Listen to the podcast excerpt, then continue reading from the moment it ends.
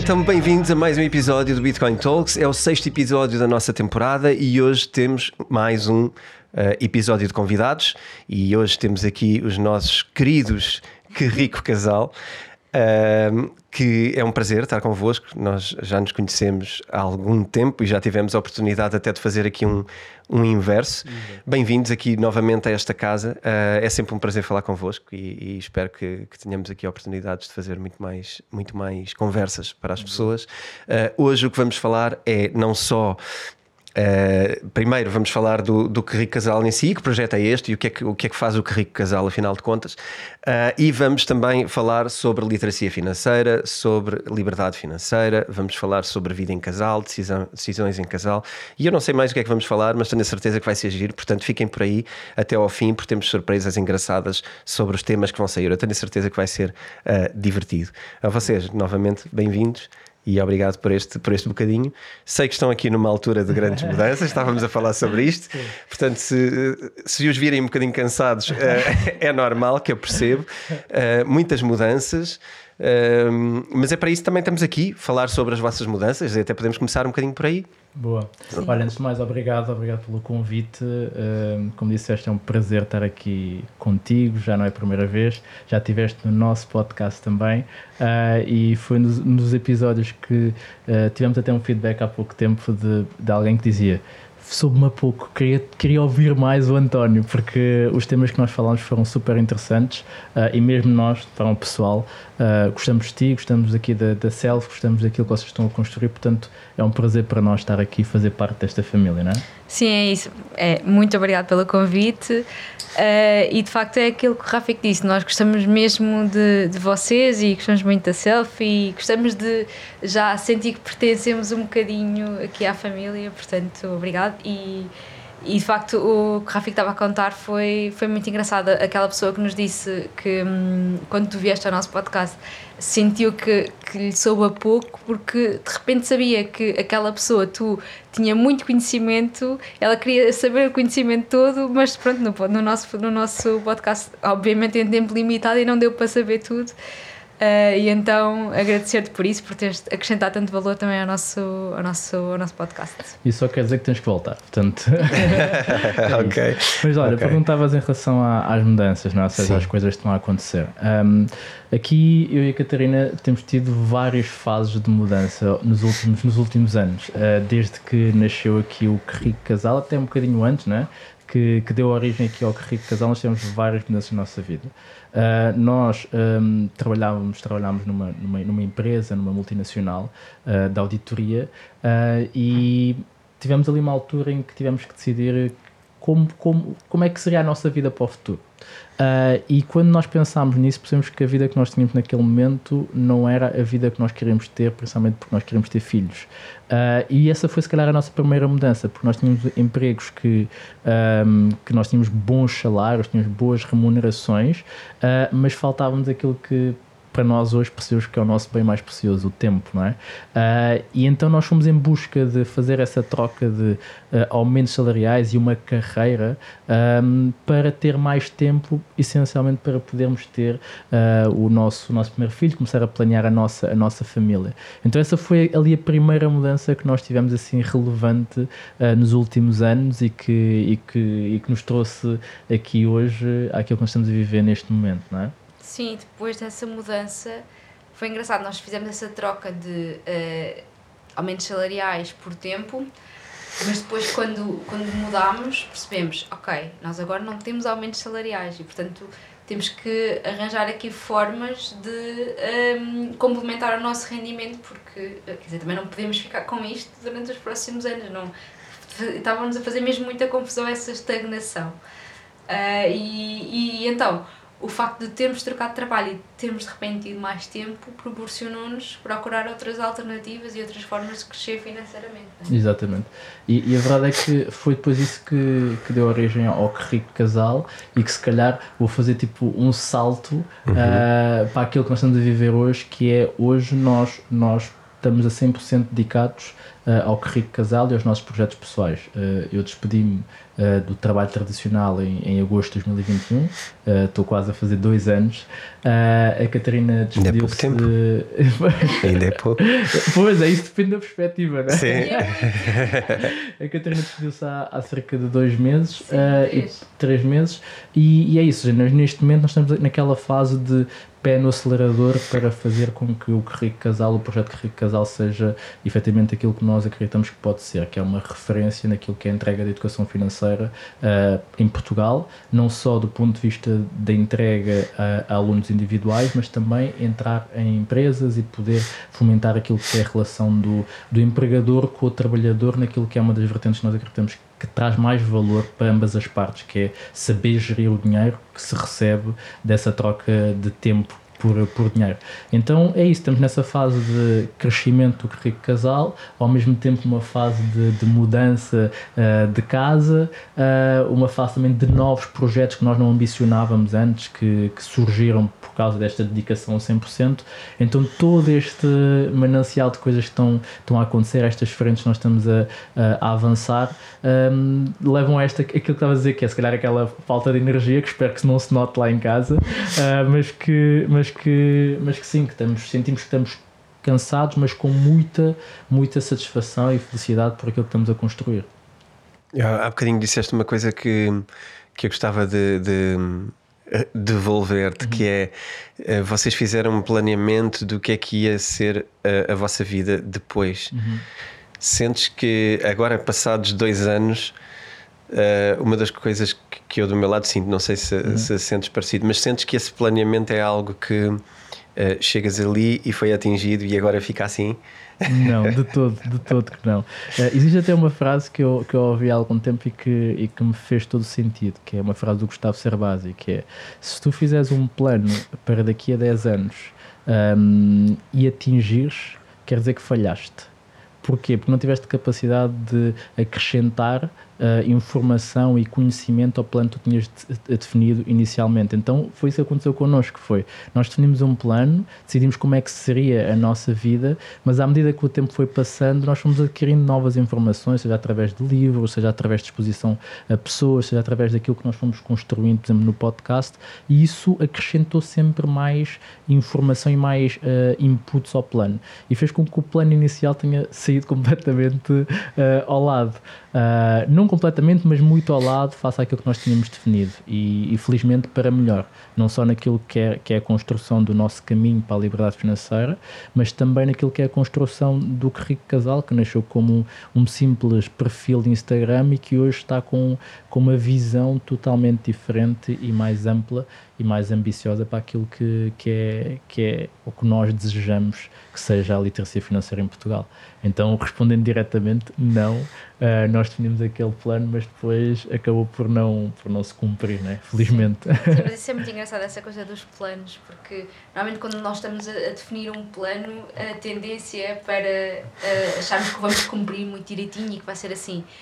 Uh, muitas vezes até nos perguntam quando quando nós falamos do plano para a liberdade financeira e de como é que devem uh, calcular o seu FIRE number, né, que é o, o, o valor um, que depois vão, vão ter quando têm que atingir na liberdade financeira, as pessoas perguntam sempre: Ah, mas como é que, como é que eu sei quais é que vão ser os meus custos mensais uh, daqui a 10 anos ou daqui a 15 anos?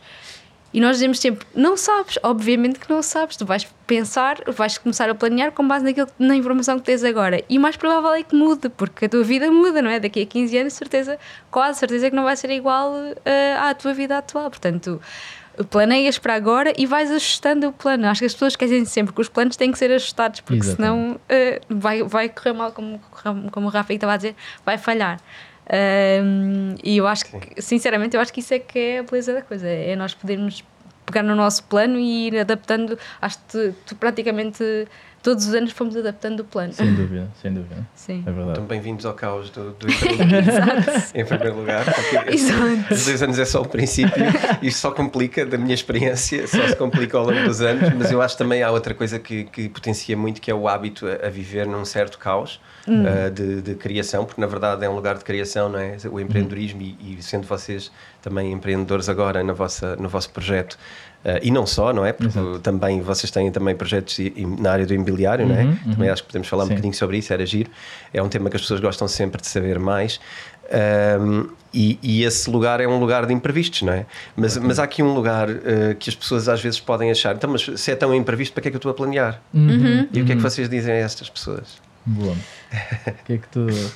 Olha, hum, assim, eu, tu para garantir de facto um certo método tem que haver um plano, não é? Tem que, por muito, por muito já sabes que vai haver imprevisto, tem que haver o, existe, vai haver o, o tal caos. Eu acho que uh, também não é saudável nós nos habituarmos e nós nos deixarmos vencer por esse caos. Ou seja, é importante haver linhas orientadoras, sim, é importante nós sabermos por, por onde seguir. Um, e depois ir fazendo as adaptações à medida que os imprevistos vão acontecendo. Os imprevistos também são previsíveis muitas vezes, não é? Uh, é como, já não me lembro, eu lembro de uma vez estar a ver um, um, um, um vídeo de uma persona nova que dizia uh, tu planeias o teu dia e todos os dias acontecem imprevistos. Até que os imprevistos deixam de ser imprevistos, não é? Porque se todos os dias acontecem imprevistos, tens que prever os imprevistos, não é? Tens que deixar ali uma bolsa para os imprevistos. Eu acho que a ideia é essa, é ter uma linha orientadora e deixar ali um, um, uma almofada para acomodar coisas que vão acontecendo ao longo do, do tempo. Sim. Eu acrescentaria aí uh, a questão do... Uh, as pessoas quando dizem isso, ou seja, ah, se existem imprevistos, porque que eu vou planear? Às vezes é quase uma uma proteção para a frustração que é falhar o plano. Não é? Um, e para mim, hoje em dia, e para nós, não é? Ou seja, tem que haver um plano porque senão eu não sei para onde vou, eu não sei qual é que é o caminho, o que é que eu quero construir. Obviamente entendendo que existe, dentro dessa ordem que eu, que eu coloquei, ou seja, do tal plano, vai haver sempre alteração porque o, o mundo é assim e as coisas acontecem dessa forma, não é? Mas, acima de tudo, eu tenho que saber para onde eu vou porque senão qualquer, qualquer coisa serve, não? É? ou seja, hoje estou aqui, amanhã estou ali e de repente passa-se o tempo e eu olho tipo, e penso, então, mas o que é que eu construí, o que é que eu fiz? Então eu, eu acredito muito nisso, que é, o plano é, é, a linha orientadora, é como se fosse o farol para onde eu quero ir, sabendo que, uh, sei lá, imaginem que eu quero ir daqui para o Porto, eu posso ir pela A1, posso ir por dentro, posso estar na A1 e depois decidir sair porque aconteceu um acidente. Ou seja, eu tenho que ter o plano de onde eu quero chegar, entendendo que eu tenho que ter a flexibilidade de ajustar o plano com esses imprevistos que acontecem. Mas porque senão eu posso virar para a direita e ir para o Algarve quando eu quero ir para o Porto. Não é? Então Exato. o plano é exatamente isso. É? Exato. Eu, eu, ainda bem há um exemplo que tu usaste, o farol para mim é. é... Uhum. É, é, iconográfico porque eu uso sempre o exemplo do, do navegar. Uh, navegar é uma coisa que tem muito a ver com direção, não é? Uhum. Que, que, é tu queres ir para ali e quando tu dizes Lisboa ao Porto, Estás a falar de coisas muito diferentes, uhum. não é? Lisboa, Algarve, Porto, são direções. Agora, como é que, como é que chegas lá? Quando tu navegas, o barco, por natureza, é caos, não é? Uhum. Os barcos, é, é, quando se navega, eu, pronto, eu estou a usar o exemplo porque também é uma coisa que eu, que eu sei, eu, eu, tenho, eu tenho essa formação também. E o que é que acontece? Tu no barco, quando navegas, quando estás a motor, a coisa é diferente, uhum. mas quando navegas ao, ao, vento, tens o, tens o vento, tens as ondas, tens as correntes, tens uma, um conjunto de variedades que não controlas, que são muito parecidas com os acontecimentos da vida, não é? Acontece-nos acontecem-nos muitas coisas que, que vêm de fora e que nós não controlamos. Uhum. E isso é o, é o caos que temos que, que aceitar, não é? Uhum. E depois temos é que sabemos na mesma que queremos ir para ali, ainda faz sentido ou não, e, estamos, e vamos reorientando a agulha, não é? Mas há, mas há uma direção. E eu acho que é isso nos objetivos que, que vocês têm que ajudar as pessoas também no, no, uhum. no método da, das finanças pessoais, não é? Porque senão andamos só aqui no. Uh, gerir a despesa do dia e poupo o que conseguir Exatamente. e não há um plano, não há um objetivo, não há, objetivo não final, há um sim. budget para, para as coisas, uhum. não é? Ainda não afunilando muito nisto, okay.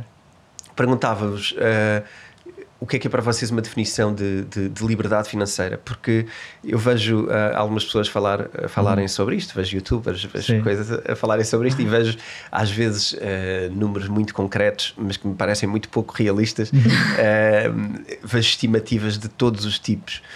O que é que é para vocês a liberdade financeira? Boa.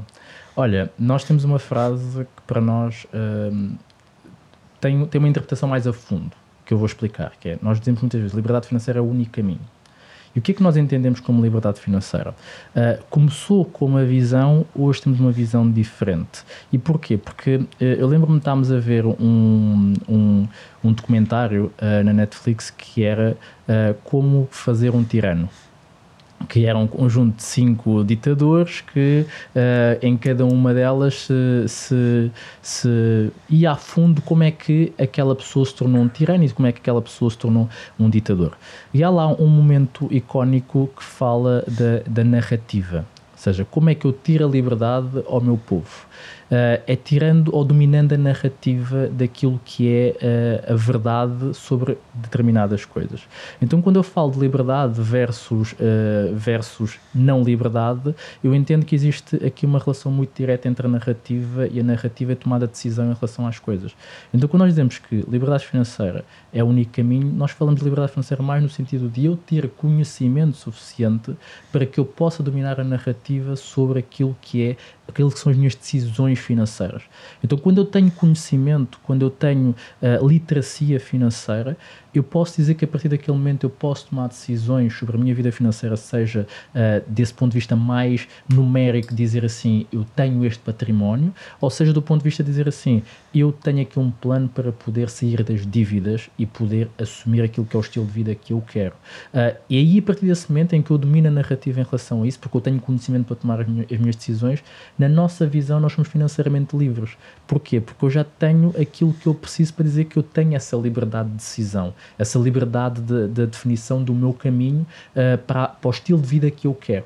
Não tem que ser o estilo de vida que se define muitas vezes quando falamos de liberdade financeira, que é eu despedir-me e ficar numa praia uh, a beber morritos, não é?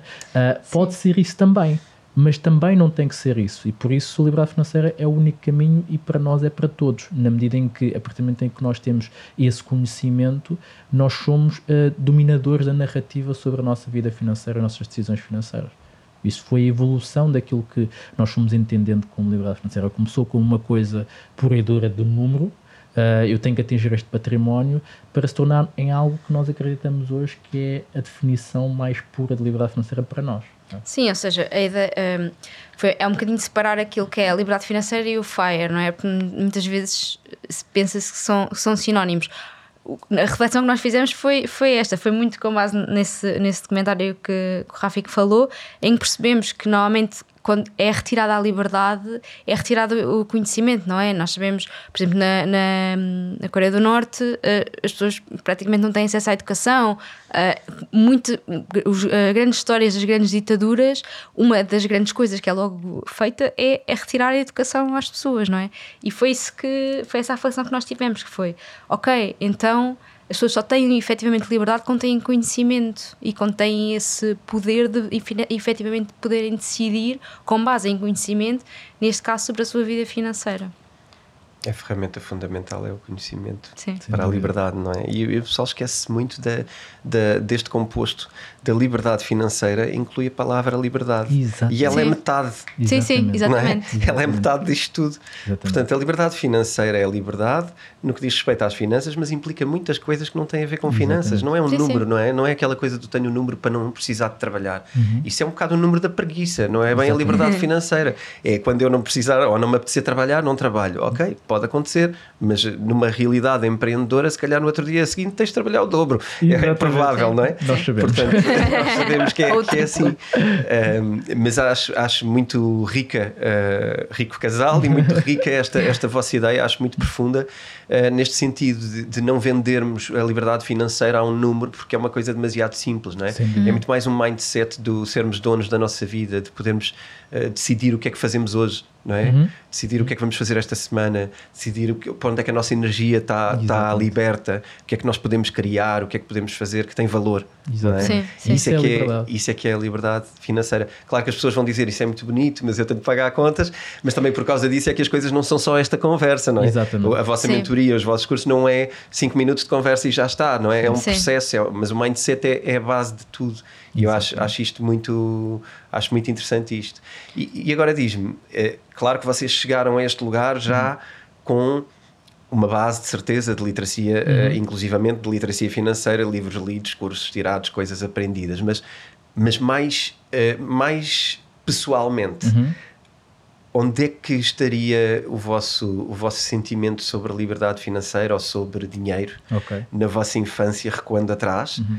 E, e indo ao mais cedo possível que se lembrem de, de contrastar uh, Rafik versus uh, dinheiro, uhum. uh, Catarina versus dinheiro, primeiras vezes que se contrastaram por isto, ou na vossa família, uhum. onde é que são assim as primeiras influências, pessoas, referências ou coisas que se lembram de, de ter uhum. chegado ou de ter tido ali um primeiro confronto ou uma primeira transformação em, em relação ao dinheiro? Como é que se via o dinheiro na vossa infância?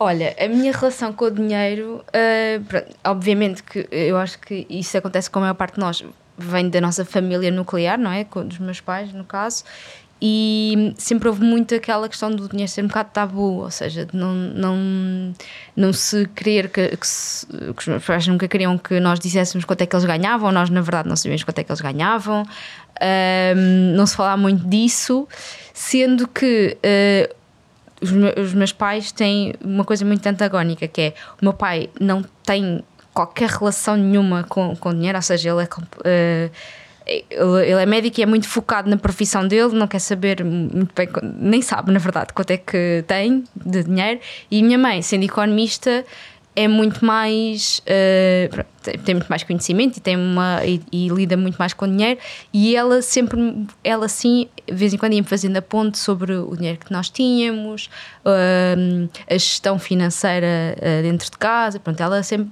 foi passando assim um bocadinho isto mais a mim do que ao meu irmão porque também sabia que eu Uh, sendo mais reservada, não iria dizer isso ao resto das pessoas, porque havia muito essa preocupação. E meu irmão, como era um desbocado, se ela lhe dissesse alguma coisa, ele depois ia contar aos vizinhos todos.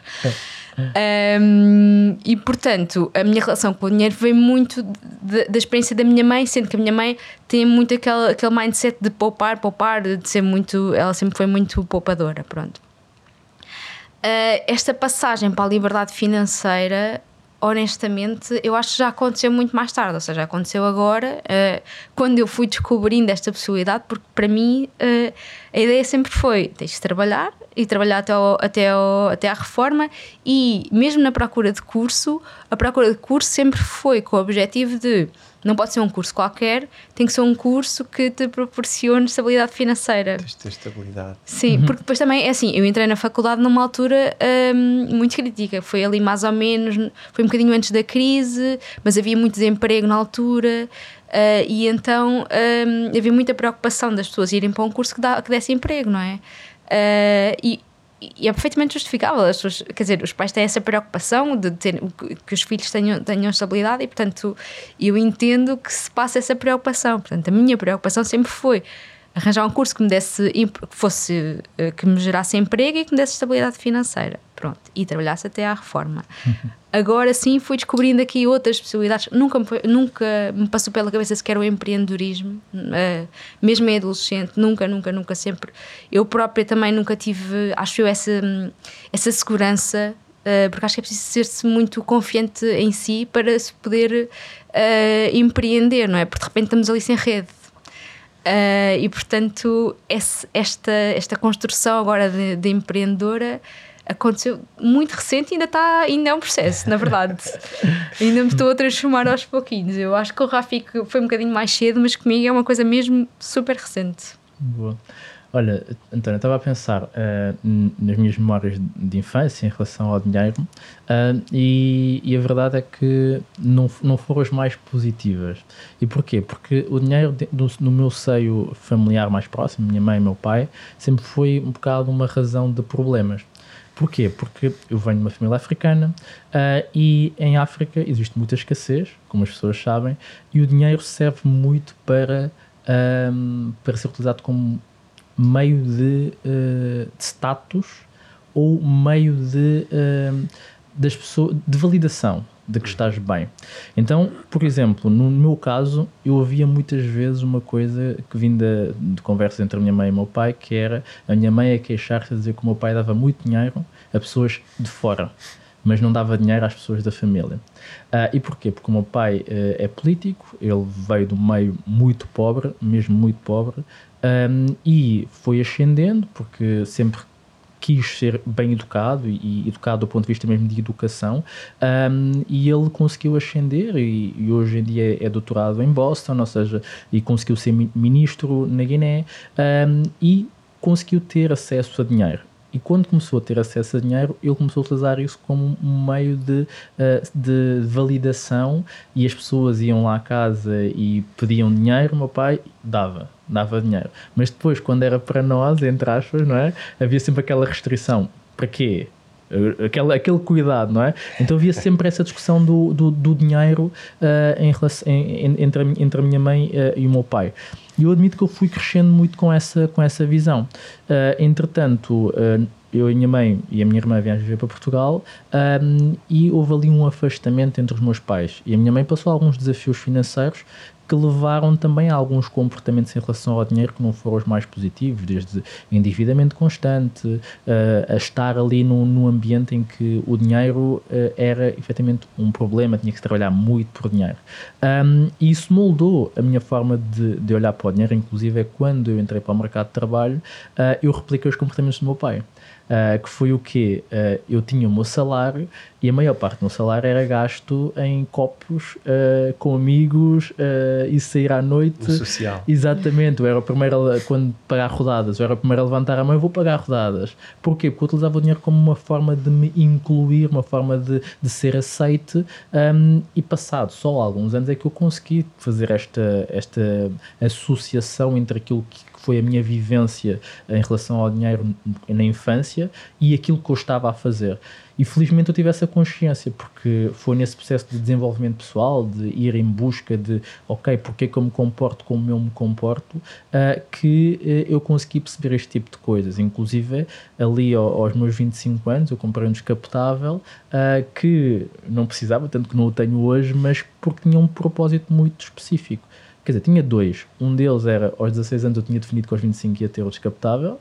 Um, e o outro era efetivamente status. Era, eu uhum. queria mostrar que estava bem. Ok, eu estudei, eu fui para a faculdade, entrei numa boa empresa, o dinheiro serve para mostrar que eu estou bem. Uh, então eu utilizei dessa forma erradamente, porque uh, comprei o carro a crédito, uh, o prazo mais elevado possível, uh, pá, nem me liguei às taxas, o que interessava era se, se, se a prestação cabia no salário. Então uhum. siga descapotável, capota para baixo, está inverno, está frio, não interessa, o que interessa é que eu estou aqui no descapotável, um, até que depois tivesse a consciência. Foi nessa mudança que eu dizia no início de uh, começar a refletir e começar a pensar se será aquele o tipo de trabalho, aquele o ambiente em que nós queremos estar, que depois levou à mudança para o outro trabalho em que nos deu mais tempo, que começou esse processo de reflexão que fez com que nós mudássemos e encontrássemos estes conceitos de liberdade financeira. Uh, foi quando, quando eu me deparei com o pai rico, pai pobre, o conceito ativo e passivo, uh, que depois o que é que aconteceu? Passivo, o carro é um passivo, pega no carro e vende o carro. Um carro que tinha um, um certo um, apego emocional.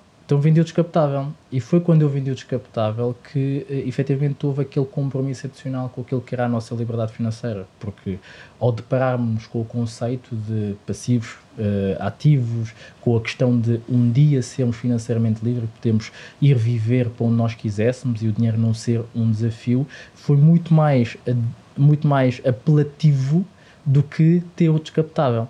Então, a partir desse momento, foi quando tomámos essa mudança de consciência que depois limpou tudo o que era as nossas crenças em relação ao dinheiro, eh, no meu caso específico, em relação ao dinheiro quando eu era mais novo. Uh, e começou quase esta viragem, esta senda de ir em busca de mais, que depois traz ao empreendedorismo, uh, traz a tudo aquilo que nós estamos a viver neste momento. Mas isto para dizer o quê? Que embora uh, tenha tido essas crenças, estes desafios, esses comportamentos iniciais, um, não quer dizer que tenha que ser sempre assim. Uh, e o principal ponto de mudança foi o ganho de consciência de que aquele comportamento era um comportamento que adivinha de, de, uma, de uma réplica de algo que eu tinha vivido, mas não tinha que ser aquilo que eu ia viver para a frente. Existe uma frase no, no, no Segredos da Milionária, do T.R. Becker, que diz: uh, Tu não és uh, a gravação, tu és o gravador. Então podes trocar a cassete, podes trocar a gravação. Uh, e foi basicamente isso que nos, que nos aconteceu. Tanto, tanto a Catarina, nesta visão de nunca ter pensado em empreender e agora está em busca disso e estamos a construir isso, tanto como eu, que a minha visão em relação ao dinheiro era para gastar, para uh, gerar uh, prazer e, e, status, para agora o dinheiro servir para comprar a felicidade e comprar tal liberdade.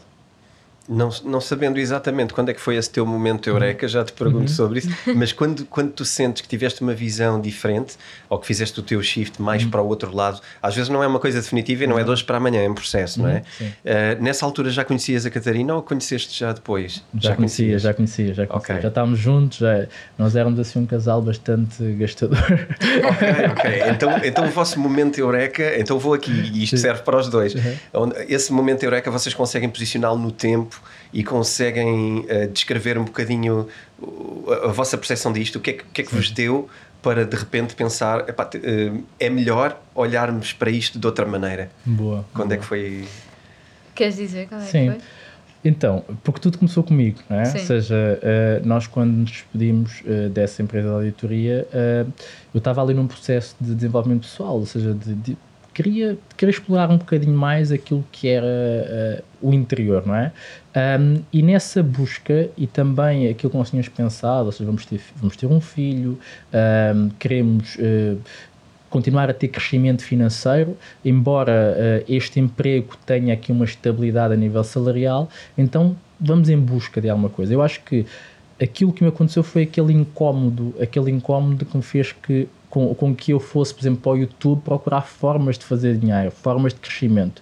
E eu deparei-me com o Pai Rico, Pai Pobre. Uh, um audiobook no YouTube, uh, em português do Brasil, e uh, eu lembro-me que naquela semana foi um momento eureka. Foi tipo aquele momento em que mudou completamente. E foi, se não me engano, ali em janeiro, fevereiro de 2019. Ok?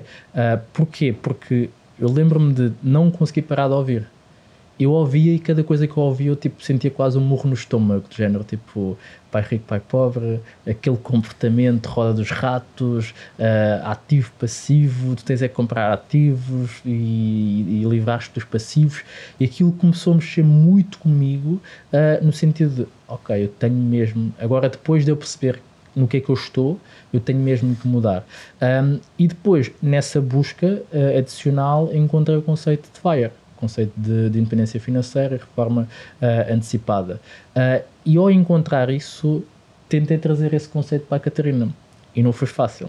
Uh, porque ela foi bastante resistente àquilo que eram as implementações uh, das coisas que eu ia aprendendo, ou seja, o paga de primeiro, uh, o começar a registar os custos, o ter aqui um plano e ela pode dizer melhor como é que eu tentei convencê-la, não é? Sim, não sei se a é... Catarina está muito convencida. não, não, a questão de, da organização financeira e de fazer mais dinheiro foi muito quando mudámos de, de emprego, de facto, eu, eu senti que uh, eu tinha que assumir o controle sobre, sobre as nossas finanças, porque nós de facto gastávamos muito. Um, e quando mudámos de trabalho, como deixámos de ter estes, os tais aumentos salariais, eu percebi, ok, tipo, agora tenho que ser regrada e tenho que arranjar aqui formas de ganhar mais dinheiro. Pronto, e foi mais ou menos nessa altura uh, que eu senti isso.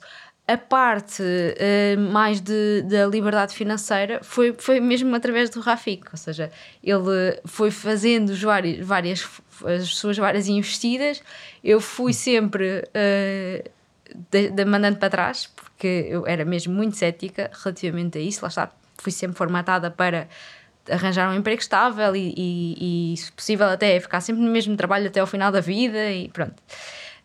Um, e então ele foi tentando até que houve uma vez que ele me mostrou, uh, com base num. fez, uma, fez um Excel com, com o plano, basicamente com o nosso plano para a liberdade financeira, que é o, o plano para o FIRE, uh, em que mostrou quanto é que nós devíamos uh, investir por mês.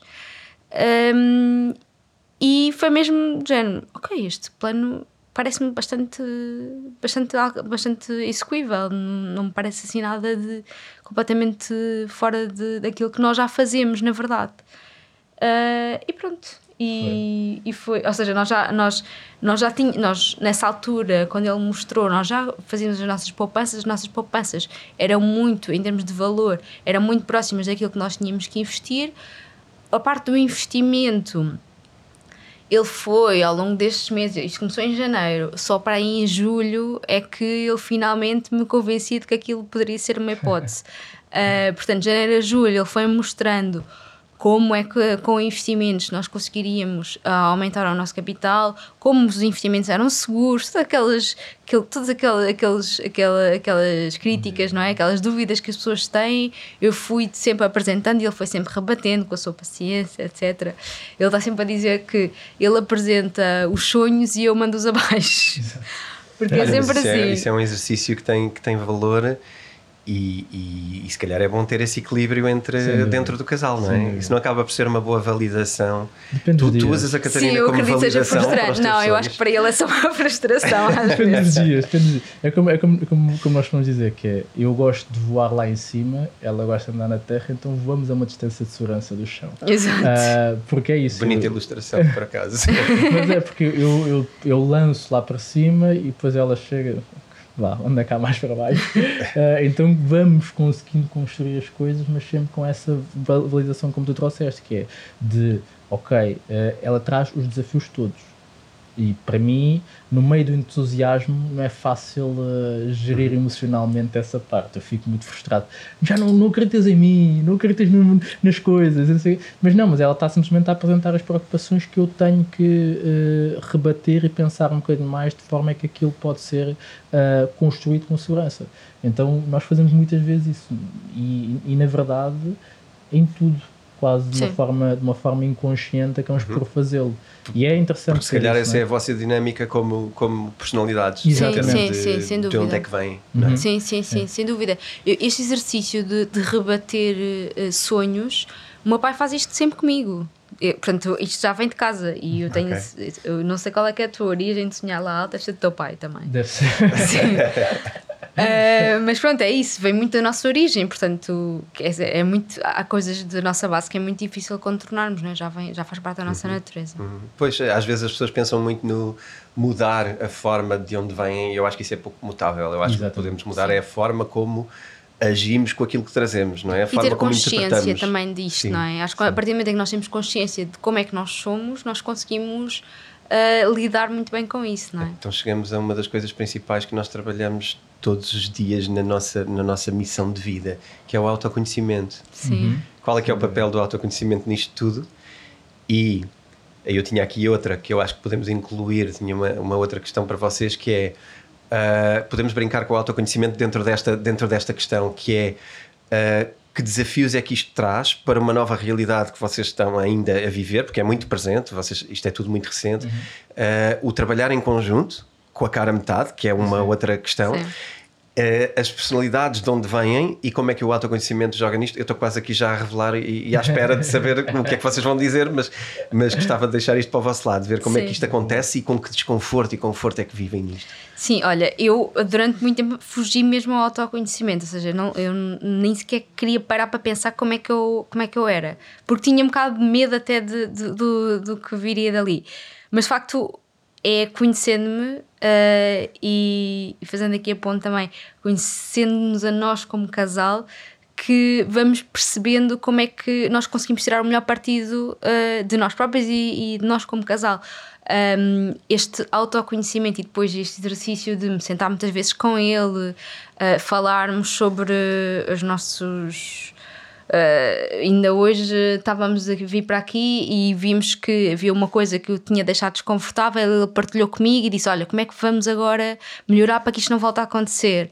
Este, este sentar e constantemente uh, dizer que não estamos confortáveis e perceber em conjunto como é que vamos contornar uh, essa situação de desconforto é um exercício diário, como estás a dizer.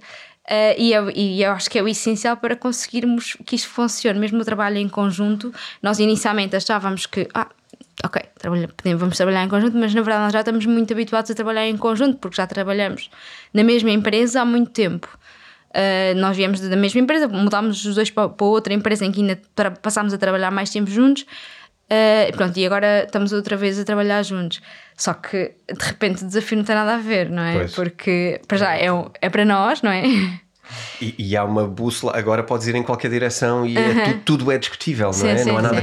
Sim, sim. Tudo é, tudo é e vosso. Tu, e no, nos outros trabalhos tens um fator de desempate, não é? Tu podes ter a tua opinião, ele pode ter a dele, mas no final do dia temos um chefe e o chefe é que decide, não é? Uhum. De repente, agora não existe aqui um. um muitas vezes o Rafik diz: temos que arranjar é uma terceira não, pessoa. Não, mas ele diz mesmo: temos que arranjar uma terceira pessoa para desempatar às vezes aqui determinados, determinadas questões que nós temos, porque não conseguimos mesmo arranjar ali um ponto de alinhamento, não é? Uhum.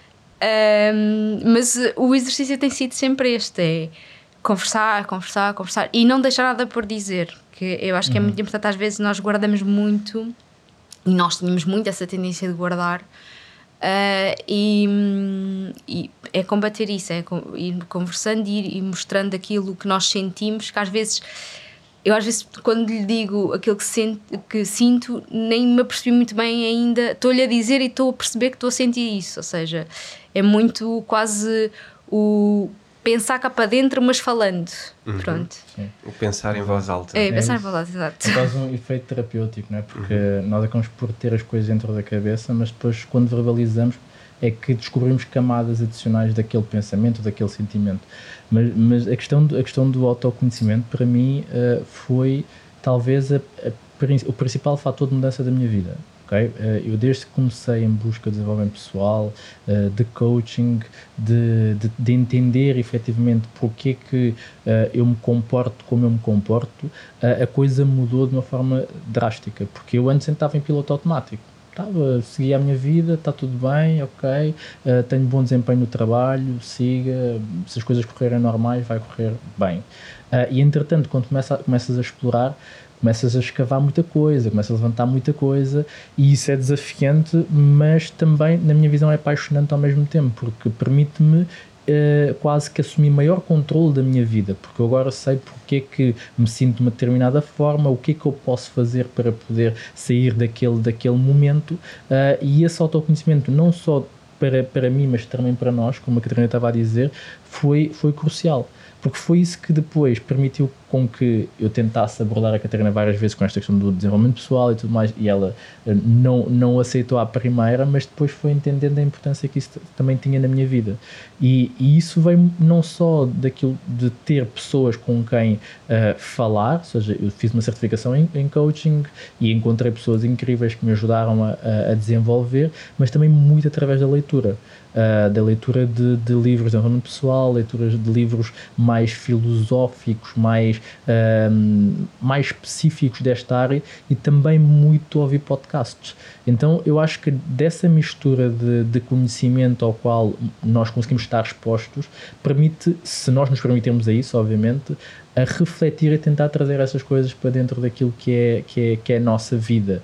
Um, então esse processo tem ajudado quase a preparar esta nova fase de, de, empreendedorismo, porque como a Catarina estava a dizer, nós temos até uma história engraçada em relação a isso, que é, quando nós saímos de, dessa empresa de auditoria, uh, nós candidatámos a, a, um, a um trabalho e nós, nós cantámos ao mesmo trabalho e nós achávamos que apenas um de nós ia entrar naquele, naquele, naquele emprego. Uh, e fomos à fase final, os dois, e nesse dia de manhã ligaram para a Catarina a dizer: Olha, tá, vai entrar, não sei o quê, foi escolhida. E ela ligou para mim: Olha, bebê, uh, fica eu, sei quê. E depois à tarde ligaram para mim uh, e eu também entrei. Então contrataram-nos os dois exatamente para o mesmo departamento, exatamente para a mesma área do departamento, para a mesma equipa. Para a mesma equipa. A única diferença era que estávamos em salas diferentes, mas nós estávamos a partir daquele momento a fazer a nossa vida totalmente em conjunto. Ou seja, sair de casa, os dois juntos juntos, ir para o trabalho, entrar no elevador os dois, subir ao mesmo piso, uh, virar para a esquerda e depois a única diferença era uh, a Catarina entrava numa, numa porta, eu entrava na porta a seguir.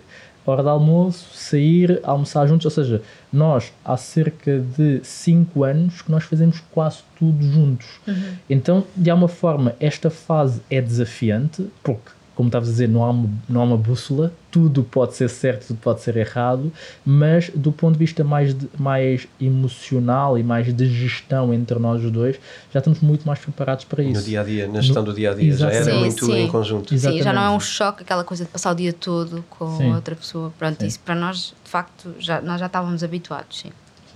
E diria que, por exemplo, uma das coisas que nós estamos a tentar implementar, ainda com pouco sucesso, é dentro da, da empresa, não é? dentro daquilo que estamos a construir, haver departamentos, não é? ou seja, em que uh, estás a perguntar quem é, quem, é, quem é que manda, não é? Uhum. Que é, temos departamentos em que sim nesse departamento cada um de nós manda uh, e toma a decisão final, porque eu acho que isso é importante também. É uma senão... forma muito inteligente de criar autoridades, uh, conforto uhum. e, e, também alguma direção. Exatamente. Pois. Porque às vezes uh, não, não vamos sempre combinar para o mesmo sentido, então é, é útil que uh, haja alguém que dá o tal voto final, não é? Que tem, tem aqui eu tenho 60% da, da, das ações nesta parte e, e, tem que alguém decidir porque o 50-50 às vezes é um lugar difícil. É, é, é, é, Inclusive nós, nós aplicamos essa estratégia na nossa vida pessoal, ou seja, uhum. uh, quando, quando nasceu o Tomás, o nosso filho, o nosso primeiro filho, nós decidimos isto, disse que era, existem áreas de educação dele em que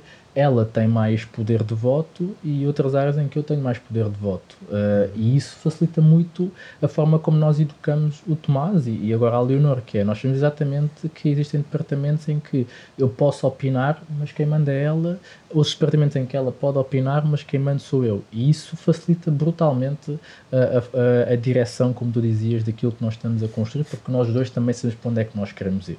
Queremos, queremos que os nossos filhos sejam um determinado uh, modelo, entre aspas, mas queremos que a nossa educação tenha um determinado modelo e dentro disso, obviamente, a decisão uh, nunca é longe daquilo que, que cada um de nós tomaria individual. Alguns minutos do vosso tempo para falar de mais um livro relativo à literacia financeira.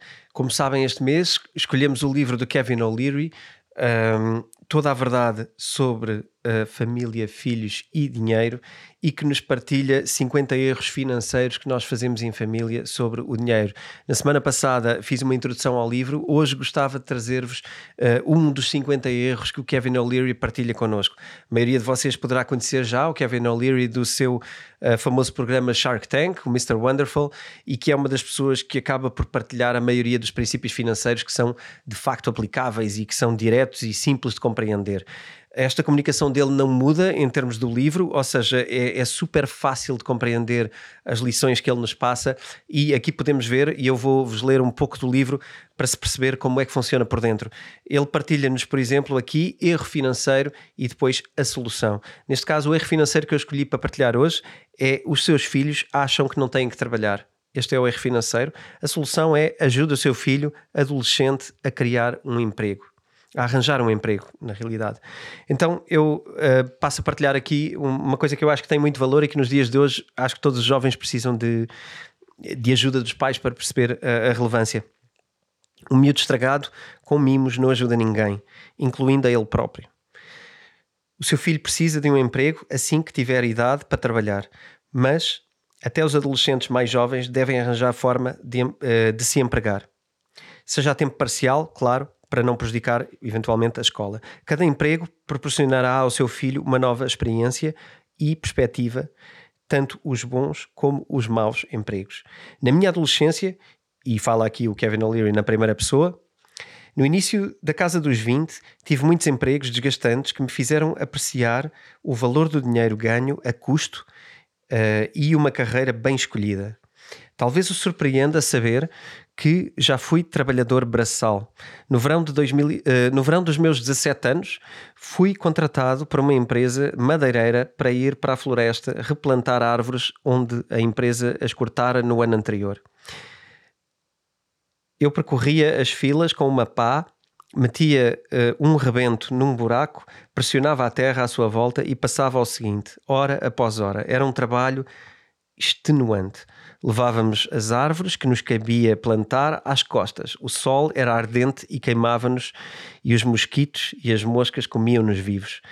Havia quem usasse redes mosquiteiras grossas que faziam ainda mais calor. Éramos pagos por árvore, o que significava que só ganhar, ganharíamos Uh, se fôssemos ágeis e precisos. Significava também que os trabalhadores menos honestos tentavam enganar o sistema. Vi colegas tentarem plantar as árvores, um punhado de árvores, uma vez só num mesmo buraco, com os rebentos todos, para ver se conseguiam ganhar mais. Claro que os gerentes conheciam todos os esquemas. Se vissem alguém plantar árvores no mesmo buraco, perdoava-lhes a primeira vez, para o caso de ter sido um engano ou um acidente. Se apanhassem a mesma pessoa a plantar de novo várias árvores no mesmo buraco, despediam-nas imediatamente. Enfim, o Kevin O'Leary discorre por aqui fora alguns dos erros típicos, algumas das formas como nós, quando somos jovens, tentamos uh, subestimar e simplificar a nossa vida mas na verdade passa-nos uma cultura de trabalho, uma cultura onde enganar não compensa, ele diz isto nesta própria lição, uh, e onde nós, conforme vamos tendo trabalhar, uh, trabalhos às vezes menos, uh, até que possam ser inferiores à nossa capacidade intelectual ou o que seja, com todos eles nós podemos aprender alguma coisa e podemos aprender, em primeiro lugar, a humildade, mas também a nossa capacidade de perceber onde é que aquele trabalho não responde às nossas expectativas. Ganhamos endurance, ganhamos resiliência, ganhamos um conjunto de coisas que mais tarde são úteis quando encontramos aquele emprego que de facto vale a pena. Porque um jovem, quando chega a um emprego que vale a pena, se não tiver tido este treino antes dos empregos que não valeram a pena, eventualmente também não vai saber reconhecê-lo, não vai saber aproveitá-lo e não vai ter a capacidade de, naquele período de tempo, dar resposta àquilo que lhe é pedido nesse trabalho e valorizar aquilo uh, que lhe é passado pelas pessoas que o, que o contratam e que acreditaram nele nesse momento. Portanto, Uh, eu acho que é só mais uma das 50 partilhas uh, muito positivas que este livro traz. Se vocês acharem que vale a pena partilhar este livro, não só na vossa família, com os vossos filhos, mas até para vocês próprios, porque eu acho que também nós precisamos de transformar a nossa carreira, às vezes suficientes, para encontrar o emprego que de facto é adequado a nós e, e, no qual nos podemos sentir felizes, procurem o livro na editora Self, www.editoraself.pt e usem o código AVPKevin durante este mês para poderem ter um desconto adicional. Fica aqui esta recomendação de leitura de verão. Eu espero que aproveitem. Uh, a informação que o Kevin O'Leary traz tem, tem valor e, enfim, fica esta sugestão para vocês uh, lerem este, este livro durante este verão. Obrigado e até à próxima. E olha, em termos de, desta coisa de estabelecer objetivos, não é? Mais, mais pensar no longo prazo. Vocês acham que a melhor forma de começar é começar por estabelecer um objetivo, uma direção, independentemente dele ser ou não exato e de vir a ser mesmo aquilo no futuro? Uh, esse, esse, será provavelmente o caminho que vocês uh, pensam, não é? Tem que haver aqui uma direção, temos que concordar numa coisa, temos que ir para um lugar, temos que ter um objetivo. Uhum. Uh, como é que se estabelece esses, esses objetivos? Esta, esta, é uma das dificuldades que vos aparece no, nas pessoas que, uhum. que, têm, que se têm aproximado do Rico Casal e, e, como é que vocês conseguem pôr isto uh, num caminho para, para as pessoas que têm dificuldade em estabelecer sequer um objetivo? Boa, boa. É assim, nós encontramos uh, um, um, determinado modelo uh, que não é nosso, nós uh, adotámo-lo do Simon Sinek, o Círculo Dourado. O porquê, como, o quê.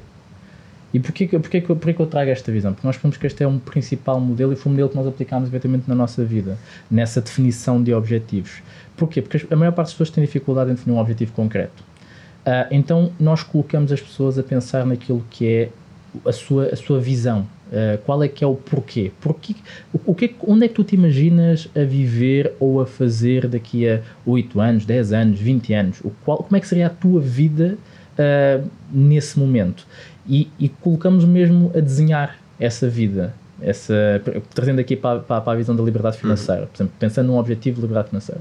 A maior parte das pessoas não sabe o, o, o, qual é que é o número ou como é que define esse objetivo. Então nós começamos por aí, que é, não defines objetivos nenhums, simplesmente fecha os olhos e tenta imaginar como é que seria a tua vida se o dinheiro não fosse um problema. E a partir desse momento a pessoa começa a imaginar, desenha. Ok, é o que é uma casa, é uma praia, é viagens, ok. Isto é a tua visão e agora tu sabes, tens tangível, porque que tu vais fazer aquilo que vais fazer. Porque eu acho que esse é o principal ponto uh, de dificuldade das pessoas, que é, as pessoas até sabem o que fazer. É uma coisa de dizer assim, ah, eu quero perder 20 eh, quilos. A pessoa sabe que tem que comer bem e tem que ir ao ginásio, não é? Ou tem que fazer exercício. Mas o principal ponto de falha é o porquê. Porquê que eu estou a fazer aquilo? Então essa é a primeira camada, é definir qual é que é a visão uh, daquilo que se quer viver em relação àquele objetivo. E depois sim, mas passar para o como. Ok, como é que eu vou lá chegar? Então aí sim define-se os números, não é?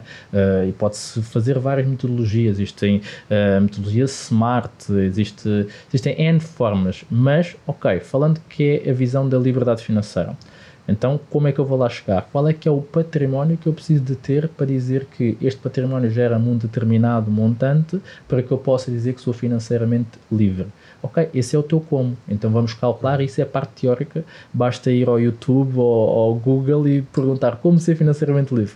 Vai aparecer lá uma regra específica em relação, em relação a isso. E depois sim, eu já sei porquê que eu estou a fazer, já sei como é que eu vou lá chegar, já tenho um plano, agora vou para o, para o quê? E o que é isto que é? Eu vou começar a registar os meus custos, que, que verdade seja dita, é uma seca registar os custos. Eu vou fazer, vou ter um orçamento, é chato ter um orçamento, mas deixa de ser chato uh, quando eu sei porque é que eu estou a fazê-lo. E foi isso que aconteceu connosco. Foi quantas pessoas começam a registrar custos, mas não sabem porque é que o estão a fazer e desistem. Então, a partir do momento em que nós sabemos que nós estamos a fazer aquilo porque nós temos a nossa visão de liberdade financeira bem definida, tudo o resto vem em cascata. Então tu perguntavas como definir esse objetivo. É isso, é começar pela visão. Porquê que tu estás a fazer ou porquê que tu queres atingir aquele objetivo e desenha, porque está uh, mais que estudado que o nosso cérebro funciona por associação de imagens, não por palavras propriamente ditas. Se eu disser uh, um elefante cor-de-rosa, ninguém vai, ninguém vai na sua cabeça imaginar é, L, é, não vai, não vai soletrar, mas vai imaginar um elefante cor-de-rosa. Então o nosso cérebro funciona dessa forma. Então, por que não utilizar isso a nosso favor e desenhar efetivamente a nossa visão de liberdade financeira? E a partir desse momento tudo o resto torna-se um efeito cascata, que é, é, depois de ver, não dá para desver, entre aspas, né? já sei o que é que eu quero, então a partir daqui é quase um caminho normal. Né? Torna-se torna um trabalho, uma uhum. responsabilidade, em vez de ser um sonho exatamente, sem bases. Exatamente, Sim. exatamente. É. E, e, é, é, transformador, António, porque nós, no, no nosso curso, o Método Liberdade Financeira, o nosso primeiro módulo é isso, é trabalhar a mentalidade e o principal exercício é esse: é a pessoa desenhar a sua visão de liberdade financeira.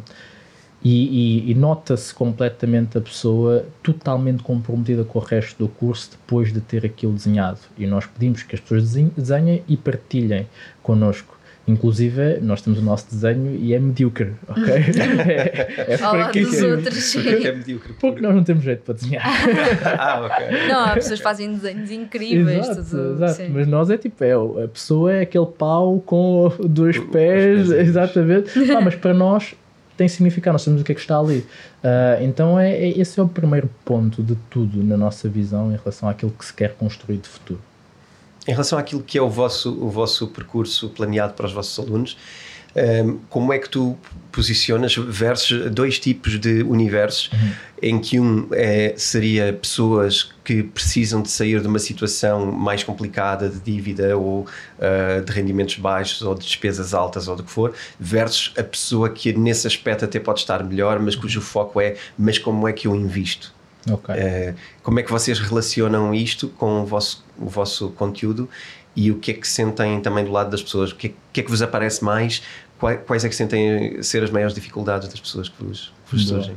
Olha, eu acho que em termos de um, população, vá, uh, é muito tem sido muito similar, similar. De facto, há pessoas que têm mais dívida, têm, surgem com dívidas, e depois há outras pessoas que já só têm já só têm a preocupação de agora eu tenho dinheiro e, e quero investir, quero, quero tirar partido dele.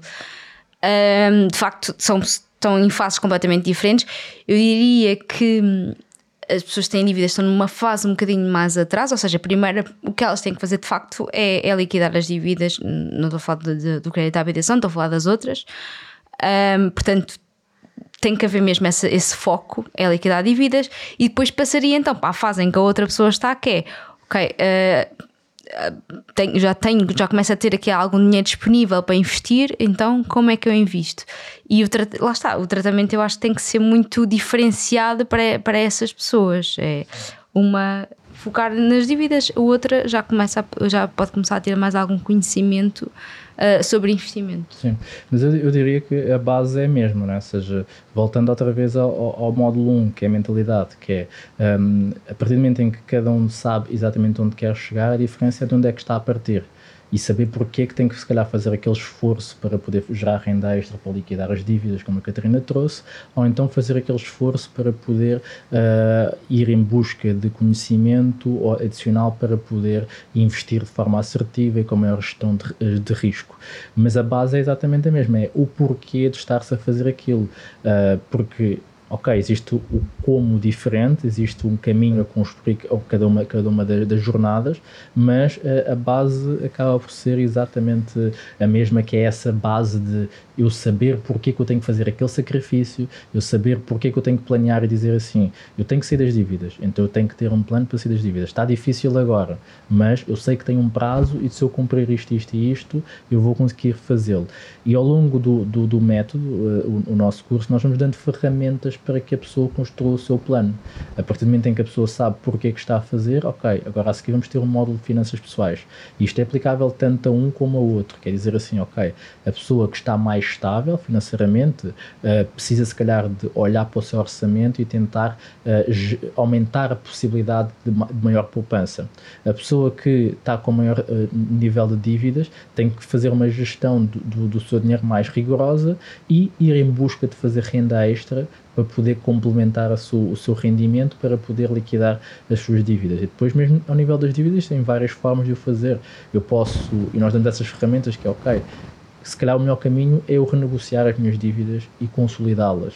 De forma a poder, por exemplo, baixar a minha prestação para que eu possa ter mais folga para poder respirar e, se calhar, ao mesmo tempo que eu estou a liquidar as minhas dívidas, ter uma fundo de emergência. Porquê? Porque uma pessoa que se endividou tem muito mais propensão a se voltar a endividar principalmente se não tiver um fundo de emergência. Então, essa criação desse plano e principalmente esse, sabendo o que é que é cada uma das coisas, porque que cada uma das coisas funciona dentro das suas finanças pessoais, é isso que lhe dá aquela tal liberdade financeira que nós trazíamos, que é, a partir, a partir desse momento, a pessoa tem capacidade de decisão, eu vou liquidar esta dívida primeiro, mas ao mesmo tempo Porquê? Porque esta tem uma taxa de juros mais elevada, mas ao mesmo tempo, quando eu liquidar esta, eu vou começar a criar aqui o meu fundo de emergência enquanto liquido mais algumas. Uh, vou cobrar as dívidas que, que, que, tenho, que, que, eu também tenho na rua, ou seja, pessoas que me devem dinheiro. Então, é, é, a base é a mesma mentalidade, mas depois o caminho é como a gente estava a dizer, que é, é uma construção de um plano para um ou para outro, dependendo do sítio de onde está a partir.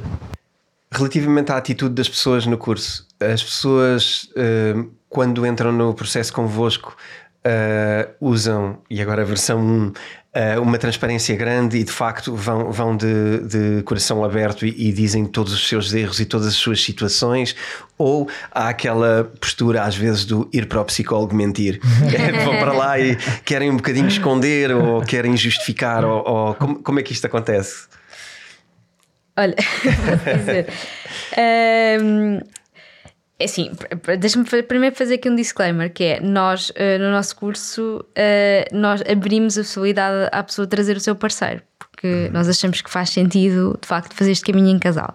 Uhum. Uh, e, portanto, muitas vezes nota-se mais essa postura de de, de, quase de, de segurança, não é? De estar ali em defesa. De desconforto. De, de... Sim, uhum. uh, no, no, naquilo que nós dizemos que é o arrastado, que é Exato. aquele que vem por arrasto okay um, para o curso. E de facto, essa pessoa está ali meio, meio a defender-se e está ali meio vá, quase a mentir-se ele próprio, sendo que depois ao longo do curso ele vai, vai, vai mudando e vai, e vai entrando completamente dentro do espírito e depois já, já faz toda uma partilha aberta. Uh, mas normalmente é, é esse, essa diferença que se nota. Sim, eu acho que o facto, por exemplo, nós temos o nosso podcast. Eu estava a refletir sobre isso. Uh, nós temos o nosso podcast, o nosso podcast nós partilhamos muito daquilo que é a nossa jornada, os nossos desafios, os nossos erros e acertos. Uh, então eu acho que nós acabamos por filtrar muitas pessoas que entram para, para os nossos cursos. As pessoas já entram a conhecer-nos a fundo. Uh, a maior parte das pessoas que entram são pessoas que já ouviram quase 100 horas de conversa nossa sobre a nossa vida. Então já vêm abertas para poder partilhar aquilo que é a sua já visão. Não são estranhos. Exatamente, já não Sim. somos estranhos. Então a pessoa às vezes até nos lembra de coisas que nós, que é perigoso também, não é? mas, Sim. mas lembra-nos de coisas que nós vivemos também lá atrás e com, com a qual a pessoa se identificou. Então eu acho que nós conseguimos ter essa visão e essa versão da pessoa vir com muita abertura. Uh, e sentimos isso não só do ponto de vista de, dessa parte mais frágil do, das dívidas, mas também mesmo dos investimentos. Ou seja, muita gente que vem e partilha que entrou num esquema uh, porque não tinha conhecimento e não tem problema em dizê-lo. Uh, com aquela vergonha às vezes de ah, fui enganado ou fui enganada. Então nós conseguimos conseguimos, eu acho que nós temos essa, esse nível de, de, pessoas com muita sinceridade, muito devido a isso, porque nós também colocamos num espaço de vulnerabilidade muito grande com, com, o podcast. Já, já, abriram a porta de casa antes Exatamente. e as Exato. pessoas já, já têm uma intimidade maior convosco, não sem é? Dúvida, Torna mais fácil dúvida. o vosso processo. Sim. Ok. E qual é que é o vosso, o vosso sentimento relativamente a este movimento do FIRE e este, uh, este planeamento para a reforma antecipada? Uh, o que é que vocês acham disto e como é que vocês viam ou veem isso? Se isso mudou no tempo, se não mudou, uh, qual é que é a vossa opinião sobre o FIRE? Eu não sei, eu já, fiz, já pensei muitas vezes sobre isso, não sei até que ponto é que isto de facto é uma, uma vertente nova ou se já existia, mas simplesmente não era falado. Uh, porque de facto nós uh, eu lembro-me de ver pessoas que compravam casas para pôr alugar e para pôr arrendar e viverem de, desses rendimentos. Portanto, uh, isso sempre aconteceu. Não tanto, se calhar, na parte dos investimentos imobiliários, mas nos investimentos imobiliários.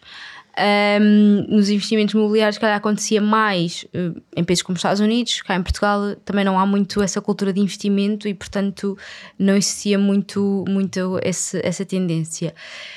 E olhando para esta para, para, para o movimento FIRE como uma tendência de crescimento, uh, eu acho, estou mesmo muito curiosa para ver como é que vai ser o, o, o mundo, ou neste caso Portugal, um, nos próximos 30 anos, 40 anos, acho que de facto vai haver uma mudança uh, na forma como nós vivemos.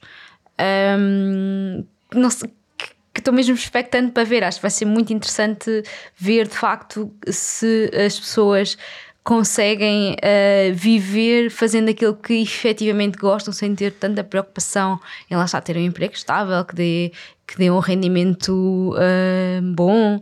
Estou uh, mesmo muito expectante, acho que vai ser muito, muito interessante. Relativamente à parte financeira das pessoas ou à parte de como é que elas vão escolher trabalhar, como é que vão escolher levar a sua ambas, vida? Ambas, principalmente, ambas. eu acho que a parte financeira depois proporciona uh, as pessoas poderem escolher como é que vão trabalhar, uhum. não é?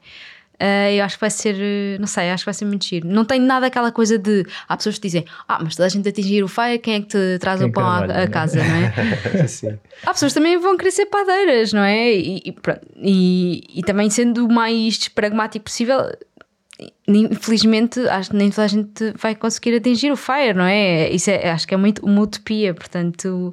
Uh, vão haver sempre pessoas que infelizmente vão ter que trabalhar para, para poder viver. Sim, eu, eu, eu, tenho, eu tenho uma opinião que é. Existem, existem coisas que são necessárias para gerar movimento. Não quer dizer que depois tenham o resultado do início do movimento. E o que eu quero dizer com isto? Que é, eu acho que esta visão de, de Fire uh, tornou-se tão sexy que trouxe muita gente para o conhecimento e para a literacia financeira. Eu acho que isso sim é o principal ponto e a principal, a principal uh, grande mais-valia do movimento FIRE. Eu tenho a certeza absoluta que a maior parte das pessoas não vão atingir o FIRE, porque é, um, é uma jornada de longo prazo, nós somos seres humanos, os seres humanos uh, têm muita dificuldade em garantir consistência no longo prazo uh, e a vida muda, acontecem coisas pelo caminho. Um, então, não obstante eventualmente haver muita gente não vai atingir, a maior parte das pessoas vai, vai ter um arcabouço de conhecimento sobre a literacia financeira que vai trazer maior uh, conhecimento e maior estabilidade não só a, a, às próprias pessoas, mas também às próprias gerações futuras, porque vão ter mais capacidade para poderem passar conhecimentos financeiros e princípios financeiros aos filhos e aos netos. Então eu tenho muito mais uh, esperança nessa visão uh, e pensando que o FIRE é a ignição para que as coisas mudem, para que Portugal se torne um país com maior nível de literacia financeira, pegando neste, neste farol sexy, uh, que nem toda a gente vai lá chegar, mas que pelo menos dá, permite dar os primeiros passos iniciar e começarem a perceber que uh, gerir o dinheiro, ter literacia financeira não é uma coisa utópica, é uma coisa uh, distante, é uma coisa que devia ser natural para toda a gente e felizmente começa a, começa a falar mais, as empresas começam a se preocupar mais com isso, uh, começa a haver mais divulgação de informação, então eu vejo o FIRE como esse início para que se vá mais a fundo na literacia financeira do que propriamente algo que vai ser atingido por toda a gente. Pois é, um bocadinho como dizia a Catarina, não é? O viver de rendimentos é uma coisa muito antiga Exatamente. e que nós conhecemos desde, desde sempre, uhum. não é? Uhum. Aliás, o próprio movimento FIRE, não sei se vocês saberiam isto, foi criado por um escritor em 1998 que escreveu um livro sobre isto de forma Sim. muito clara e depois, mais tarde, foi imitado e foi, foi trazido um marketing em cima da coisa e agora está um bocadinho na moda. Sim. Nos Estados Unidos há mais anos, aqui há menos, uh, mas tornou-se um bocadinho uma moda. Mas, mas eu concordo contigo com a ideia ideia de que o, o Fire, o, o, bom que vai trazer é a quantidade de pessoas que, apesar de ser uma moda, vão ficar. Exatamente. Vão ficar interessadas e vão fazer alguma coisa em relação a isso uhum. e, e, vão tentar aprender alguma coisa em relação ao dinheiro. Que, que, apesar de tudo, nós em Portugal, então, ainda estamos aqui na cauda, somos o, o país com pior Acho que agora nível de subimos um lugar. Subimos um lugar. Subimos Entretanto, um... Agora em julho saiu, saiu a atualização do estudo e ultrapassámos sim. a Roménia. Já, Portanto, já não é tudo, já não faltam todos. já não, já não, faltam, já não faltam todos. Uh, vocês, vocês acham que, um, olhando para trás, para estes anos desta, deste Covid, desta hum. pandemia, etc., que isso trouxe alguma possibilidade de reflexão às pessoas sobre este e outros temas na vida? Sem não, não só financeiro. Mas... Ah, sim, sem dúvida. Acho que as pessoas aproveitaram o momento de Covid em que de repente não tinham sítios para onde ir, não é? E a cabeça para ocupar aquela, aquele, aquele, aquilo que nós falámos há bocadinho de uh, estamos em piloto automático e nem paramos para nos conhecermos aconteceu durante o Covid, não é? Que de repente todos fomos obrigados não é? a desligar o, o piloto automático e então fomos obrigados acabamos por fazer, fazer essa transição de olharmos para nós próprios e de fazer esse trabalho de autoconhecimento que fez com que as pessoas uh, refletissem sobre o que estavam a fazer e sobre a sua vida. Tenho, não tenho dúvidas nenhumas que, foi, que o Covid foi muito transformador para muita gente nessa perspectiva. No nosso caso. Era isso que eu ia perguntar sim, para vocês: como é, que, como é que aconteceu? No nosso caso, foi ali uma junção de várias coisas, porque nós. Uh, no, no Covid, quando começou o Covid, o Tomás tinha três meses e então uh, nós até às vezes até comentamos entre nós que temos pena de, do Covid não ter sido uns meses antes para podermos aproveitar essa coisa que as pessoas diziam de não ter nada para fazer, porque nós tínhamos muita coisa para fazer, tínhamos um bebê de 3 meses para cuidar e portanto não tivemos tanto esse momento de reflexão. Nós começámos a ter esse momento de reflexão um bocadinho antes por causa do Tomás nascer. Uhum. Uh, é verdade que o Covid permitiu-nos, se calhar, continuar a pensar um bocadinho mais nisso, mas no, no, nosso caso não foi bem o Covid o trigger, foi mais o Tomás. Sim, mas o, mas o Covid acabou por acelerar, porque basicamente foi durante esse período de estarmos em casa que depois nós definimos o plano para eu, por exemplo, poder me despedir. Foi quando nós criámos o Rico Casal, Sim. porque embora nós já estivéssemos na jornada para a liberdade financeira, nós não tínhamos criado nenhum projeto. E a verdade é que esse espaço de temporal de ficar em casa, de, de ter menor carga de trabalho, permitiu que nós tivéssemos capacidade de pensar, ok, por que não? Por que não? E nós vemos hoje que existem muitos projetos que ainda existem que nasceram nessa altura. Uh, e, e, o Covid foi extremamente profícuo em, em, sim, sim. em, gerar esse nível de, de, projetos que hoje, pessoas que vivem desses projetos que nasceram nessa altura. Então, por um lado, também nós uh, podemos dizer que estamos aqui porque criámos o Rico Casal em, em, em, altura de pandemia.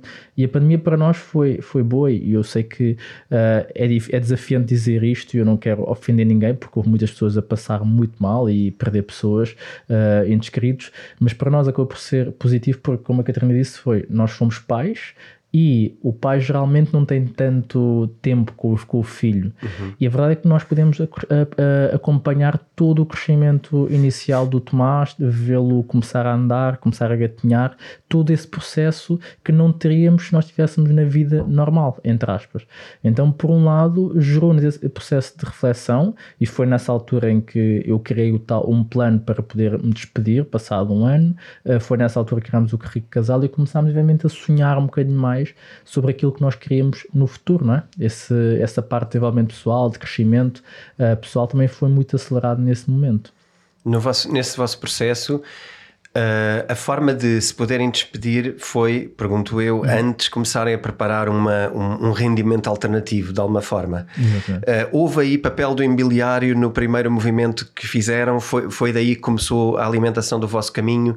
Querem falar um bocadinho sobre esse princípio Sim. e como Sim. é que escolheram isso e como é que isso depois se enrolou? O imobiliário foi de facto eu acho que, e é o que acontece, acho eu, com a maior parte dos portugueses, que é, foi a primeira fonte alternativa de rendimento que nós tivemos.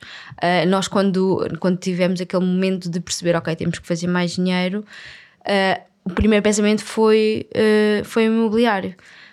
começámos a ver casas vimos, um, encontramos uma casa passado uns meses um, que achámos que tinha imenso potencial face ao, ao valor uh, que ela estava à venda e face àquilo que nós poderíamos fazer com ela.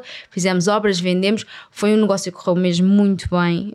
Um, e isso também nos deu o, o ímpeto para, para continuarmos a, a investir no imobiliário. O imobiliário foi de facto aquela nossa. Hum, foi sempre até, até há um ano atrás, foi sempre a nossa almofada financeira para, para o Rafik se poder despedir para, hum, e para nós termos este, este complemento de rendimento que andávamos à procura. Foi sem dúvida sim. o que nos ajudou até agora. Sim, sim até o próprio processo de despedimento, o, o objetivo não era propriamente dedicar ao, ao rico casal, sim. era dedicar ao imobiliário. E foi, foi o que eu fiz durante a fase inicial, obviamente em conjunto com o Rico Casal, e continua a ser aquilo que nós fazemos, ou seja, nós gostamos mesmo do imobiliário na, na vertente um, de, de, compra, remodelação e, e revenda. Uh, então continuamos a fazê-lo. Um, e isso acaba por ser quase o nosso acelerador na nossa jornada, porque a maior parte do nosso património feito até agora foi feito através do imobiliário. Nós temos os nossos investimentos financeiros, tudo bem, mas é um investimento um bocadinho mais uh, constante. O imobiliário não. Nós compramos, remodelamos quando vendemos, entra uma grande mais-valia naquele momento. Uh, então tem sido o efeito acelerador e, é uma coisa que nós gostamos de fazer um, e continuamos a fazer, uh, embora o mercado esteja assim um bocadinho mais desafiante, mas existem sempre oportunidades, existem sempre algumas coisas. Não é? Sim, simplesmente um, eu acho que nós também fomos adaptando um bocadinho isto, que é o Rafik que na altura quando se despediu foi muito com este objetivo de uh, conseguir dedicar mais tempo ao imobiliário, mas depois fomos percebendo e ele também foi percebendo, lá está, a tal questão do autoconhecimento, que o que ele gostava mesmo era essa questão da, da, da educação financeira e portanto que onde ele queria dedicar mais esforço era aí, aí e não ao imobiliário, que apesar de gostarmos, um, não, não deve ser o nosso foco, um, mais no dele, que eu gosto muito mais de imobiliário, um, não deve ser o nosso foco, porque de facto onde ele, onde ele é bom é na parte de, de, de, de educação financeira. Então, o imobiliário, o que nós decidimos, mais ou menos há um ano, uhum. foi de facto, ainda antes de me despedir, foi de facto ele estar mais dedicado ao rico casal e à parte da educação financeira e termos o imobiliário aqui como um, um side job, vá, uh, que nos vai dando aqui estes rendimentos, estes rendimentos extra, mas sem, sem tirar o foco daquilo que efetivamente é aquilo que lhe dá mais alento, que é, que é a educação financeira. E no imobiliário, comprar e vender ou comprar e alugar? Onde é que nós, vocês se posicionam? Nós gostamos, gostamos, não é? O que achamos que faz sentido nesta fase é comprar e vender para haver um aumento de capital eh, mais rápido. Vá, que nós, a nossa questão do arrendamento é sempre o mesmo: é ok, nós compramos uma casa e colocamos a arrendar, mas depois ficamos ali com capital uh, bloqueado uh, e, e, portanto a geração de dinheiro não é tão, não é tão imediata. Uh, apesar de agora, com esta mudança de casa, nós uh, estarmos agora a entrar no mercado de arrendamento, porque vamos colocar a nossa a casa onde nós vivíamos, vamos colocá-la a arrendar, um, porque também não a queremos vender.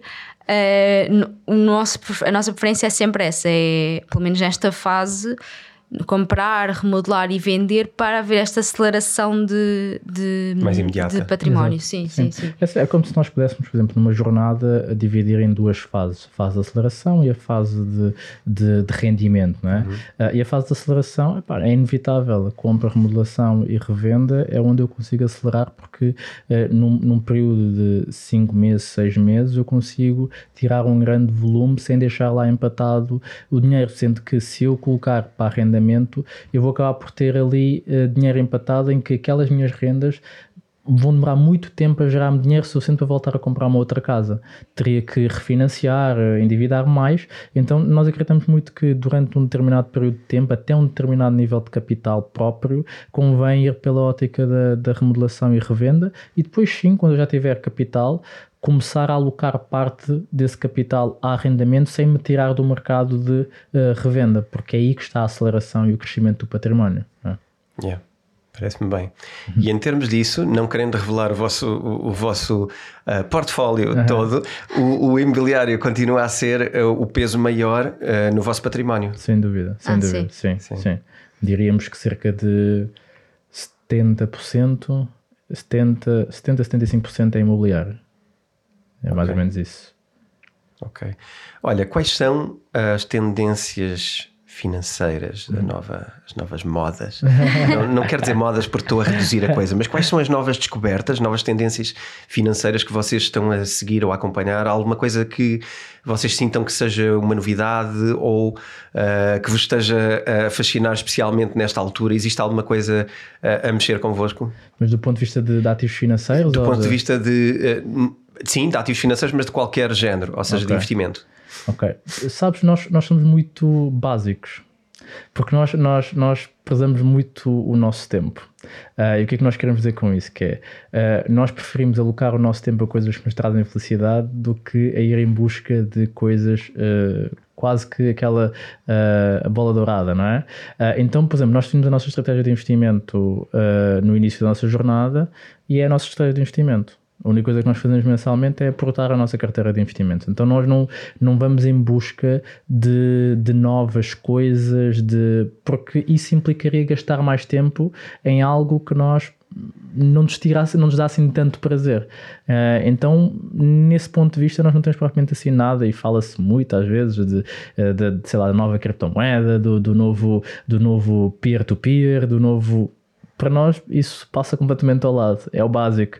Uh, eh, ETFs, ações, obrigações, uh, Bitcoin, Ethereum. Uh, Também temos um bocadinho de ouro. Temos um bocadinho de ouro, uh, temos ali uma parte peer-to-peer -peer, na GoParity e está feito. A nossa carteira de investimento, seguimos ali um princípio de diversificação, um bocado naquela visão do 60-40, não é? De, de 60% em, em, ativos de renda variável, 40% em ativos de renda fixa. temos ali um bocado naquele pé da exponencialidade, que é o pé da, da, da, das criptomoedas, e neste caso nem aventura compramos muito, Bitcoin e Ethereum, o básico, bem feito, uh, porque, porque temos esse efeito de exponencialidade, que é como se fosse o risco adicional de tem um upside muito grande que pode fazer valorizar muito a nossa carteira, mesmo com pouca exposição. Uh, e é isso, a nossa carteira é simples, é, é básica, é entendível por qualquer pessoa, uh, tem princípio de gestão de risco e, acima de tudo, passividade na, na, na alocação de tempo. então, geralmente, Uh, eu gosto de acompanhar, porque eu sou analista financeiro, gosto de ver e acompanhar aquilo que é o impacto da economia em geral nas coisas, mas não propriamente naquilo que é o ativo individual. Eu gosto mais de entender as coisas de uma forma mais, mais lata, mais alargada, mais de ciclos económicos, do que propriamente entender uh, se aquele ativo hoje faz mais sentido, porque eu acredito que o, o, o poder do tempo é o que interessa, ou seja, aquilo que dura mais tempo é aquilo que vai resultar com maior probabilidade no futuro. Uh, então, há algum tempo atrás falava-se muito de NFTs uh, ah, e agora já ninguém fala assim tanto de NFTs, embora tenha valor na mesma, mas torna-se buzz. Uh, e se eu for atrás do buzz, posso correr o risco de pescar o olho e de repente aquele buzz leva-me ao fundo. Uh, então nós acreditamos muito nessa visão mais preguiçosa uh, de, de, gestão. Eu não chamaria preguiçosa. Sabes que às vezes eu, eu acho que hum, existe aqui uma dose muito grande de pessoas que têm que falar sobre coisas, uhum. porque uhum. se calhar não têm tanto tema, uh, vão atrás de tudo o que aparece e geram-se temas porque é preciso falar. Exatamente. E é um bocado o circuito inverso. Uhum. Em vez de haver propósito, em vez de haver motivo, em vez de haver algo que nós sentimos que de facto é positivo para a nossa vida, uh, que já construímos coisas à volta daquilo e que aquilo é uma coisa sólida uhum. e que tem futuro, não, vêm coisas porque nós precisamos de falar sobre coisas Exato. e depois pegamos em coisinhas e fazemos grandes. Uh, acho que isto tem muito a ver com os fenómenos de redes sociais e de sim, YouTubes sim. e coisas do género, uhum. não é? Sim. Porque em vez de estarmos a falar de educação financeira, estamos a falar de coisas soltas, Exatamente. não é? Que não nos dão a sustentação. E por isso é que eu também gosto muito do vosso trabalho e quero, e quero dizê-lo aqui claramente, uh, porque tem a ver com consistência, tem a ver com, com ligarmos àquilo que é importante porque não é preciso, as pessoas às vezes estão enganadas, não é preciso estarmos sempre a olhar para o dinheiro para ele crescer. Exatamente. Não é? Exatamente. Isto é como as plantas. Exa exatamente, exatamente. A gente não tem que ficar a olhar para a planta para ela crescer, exatamente. eu não preciso estar a olhar para uma carteira de investimentos todo o dia para ele aumentar, não é? Exatamente. Eu tenho é que estar a gerar dinheiro de outras fontes de rendimento, a criar coisas, a fazer coisas com valor ou, enfim, a, a aumentar fontes de rendimento, não é? É isso. É eu isso. acho que isso é, é interessante e gostava que vocês falassem um bocadinho do curso, que querem descrever-me como é que é o passo do curso, como é que é o processo, gostava Boa. de saber e, e gostava que as pessoas soubessem. Boa, perfeito. Então, o curso tem como principal propósito ensinar eh, as pessoas a criar e implementar um plano para a sua liberdade financeira e família. E tocando aqui em dois princípios muito relevantes na nossa vida, que é dedicando pouco tempo, e nós temos, uh, uh, isto é estatístico dentro daquilo que são os nossos alunos, até 3 horas por mês é dedicação às finanças para que as coisas, e não só finanças pessoais, mas também investimentos, são 3 horas por mês, e sem precisar de ser especialista em finanças, não é? Porque não é preciso sê-lo para que eu possa ter uma jornada para a liberdade financeira. E depois, como é que, como é que acontece? Está dividido em, em 10 módulos, uh, em que esses 10 módulos um, têm, têm um propósito de correr desde a mentalidade, finanças pessoais, investimentos em mercados financeiros, depois investimento imobiliário, depois temos ali uma componente de, do plano efetivamente para a liberdade financeira e acabamos com uh, finanças em casal, porque nós acreditamos que as coisas deviam ser feitas em família. Uh, e mesmo que alguém não tenha uma relação agora, provavelmente alguns no tempo vai querer ter. Então, esse módulo é importante não só para poder, se calhar, uh, gerir melhor uh, a, parte, a parte financeira em, em, em, casal, mas também, se calhar, escolher o parceiro ou parceiro ideal para a sua jornada para a liberdade financeira. Não, e também temos que é sempre um desafio, muitas vezes, quando alguém já está, que foi o que aconteceu numa primeira fase com o Rafi, que é alguém já, já tinha este objetivo uh, e de repente a outra pessoa era completamente crítica relativamente a isso e então não conseguia trazê-lo, embarcá-lo para esta viagem quando, quer dizer, uh, só faz sentido, quando estamos em casal, só faz sentido ser, ser feito em casal, não é? Porque Sim. não vai estar. É muito difícil fazer um e é. o outro não. Sim, é muito, é muito complicado. Difícil, Aliás, é, é uma fonte depois de até, até sim, se sim. gera ser uma fonte de, de atrito e de sim, dificuldades porque começam a caminhar em sentidos totalmente diferentes. Sim, sim, sim, sim, sim, Exato. E, e, por isso mesmo nós, nós temos essa vertente e incentivamos muitas pessoas a verem em casal e, e te, já apelidámos o arrastado ou a arrastada. Não se preocupem, Você ele que venha, exatamente, ele que venha ou ela que venha, porque a meio do curso vai se transformar completamente e temos testemunhos disso de pessoas que vieram arrastadas, de repente eram as pessoas mais ativas do casal casal a perguntar e a,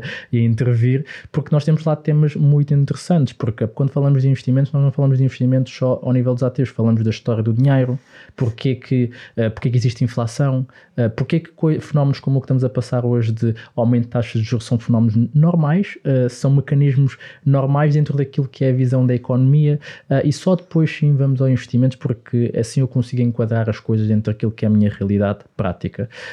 nós disponibilizamos, nós fazemos isto sequencialmente, seja, a pessoa quando entra no, no método de financeira não tem acesso a tudo, vai construir uma jornada, uma jornada de oito semanas em que na primeira semana recebe acesso a dois módulos, uh, tem liberdade para poder uh, assistir aos módulos durante essas duas semanas.